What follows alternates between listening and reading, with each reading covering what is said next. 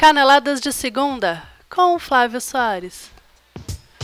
Copa do Brasil e a Copa Sul-Americana agitaram o meio de semana do futebol brasileiro. E em meio a tantos bons jogos, tem técnico que continua com medo de acelerar a Ferrari. Eu sou Flávio Soares e essas são as minhas caneladas para o ganhador.com.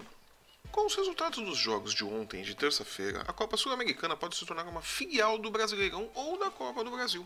A Chapecoense se classificou com emoção, não podia ser diferente a Chapecoense. Na decisão por pênaltis e com duas defesas de Jandrei. A Ponte Preta, com uma grande atuação do veterano Sheik, não tomou conhecimento do Sol América e fez logo 3 a 1 na casa deles. O Fluminense, que podia perder, ganhou por 2 a 1 da Universidade de Quito e confirmou sua vaga. E em São Paulo, a única dificuldade enfrentada pelo Corinthians contra o Patriotas ontem na Arena Itaquera estava na total falta de talento do centroavante Casim. Um sujeito legal, divertido, bem-humorado, mas grosso nossa senhora, dói ver o Casim jogando. Meu Deus do céu. Alguém precisa dar um prêmio pro empresário dele, que o cara foi um gênio de empurrar o Casim pro Corinthians. Nossa senhora, que negócio bem feito para eles. Voltando pra Sul-Americana, Chape, Ponte, Fluminense e Corinthians já estão nas oitavas de final.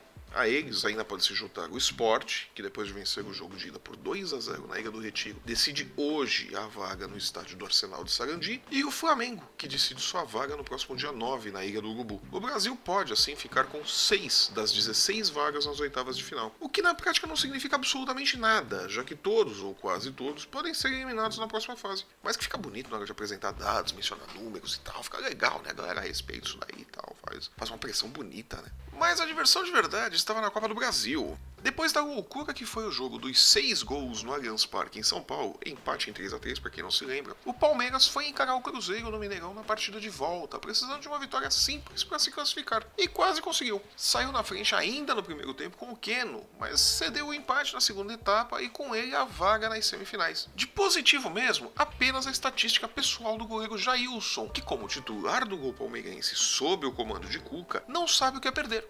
Não perdeu de novo, mas também não levou. O Cruzeiro agora espera o vencedor de Grêmio e Atlético Paranaense hoje à noite na Arena da Baixada para decidir uma das vagas na semifinal. O atual campeão Grêmio venceu o jogo de ida por 4 a 0 e pode se dar ao luxo de fazer uma partida ruim e perder até por 3 a 0, que mesmo assim estará classificado.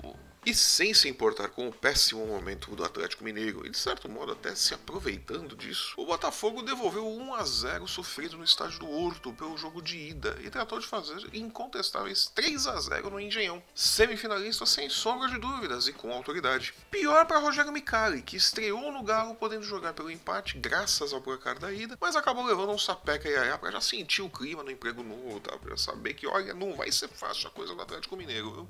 E vamos à pergunta do nosso quiz. O que é o que é? É vermelho, custa uma fortuna e se acelerar voa. Se você disse Ferrari, também acertou, mas o podcast de automobilismo é em outro link, não é aqui. No nosso caso, trata-se do Flamengo, que ontem, quarta-feira, de novo não jogou bem e perdeu pelo último dos placares que ele poderia perder, depois de ter vencido o Santos por 2 a 0 na Ilha do Urubu e de ter feito dois gols na Vila Belmiro. Tomou um 4 a 2. O técnico Zé Ricardo tem nas mãos um elenco que pode voar baixo no brasileiro. E na Copa do Brasil e na Sul-Americana também. Mas a impressão que temos é que ele tem medo de acelerar a Ferrari.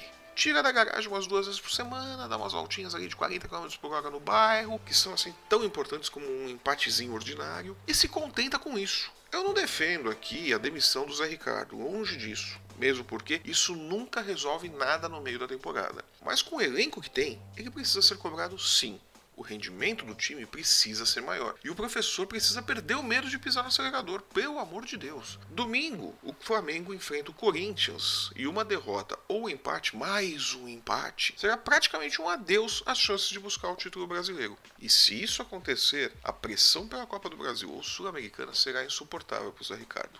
Tá na hora de acelerar a Ferrari, Zé, e voar abaixo. Mas nem que seja só um pouquinho. Muito obrigado pela sua companhia e audiência. Eu sou o Groot e essas foram as minhas caneladas para o ganhador.com. E se você gostou do nosso programa, deixe o seu comentário. Se não gostou, deixe a sua sugestão. Aproveite para nos seguir nas redes sensuais no Facebook, Instagram e Twitter. Ouça o nosso podcast no YouTube e assine nosso canal. Compartilhe, ouça e ajude-nos a conquistar o mundo, Pink. Eu volto na próxima segunda-feira com minhas caneladas de segunda para a 17ª rodada do Campeonato Brasileiro. Até lá!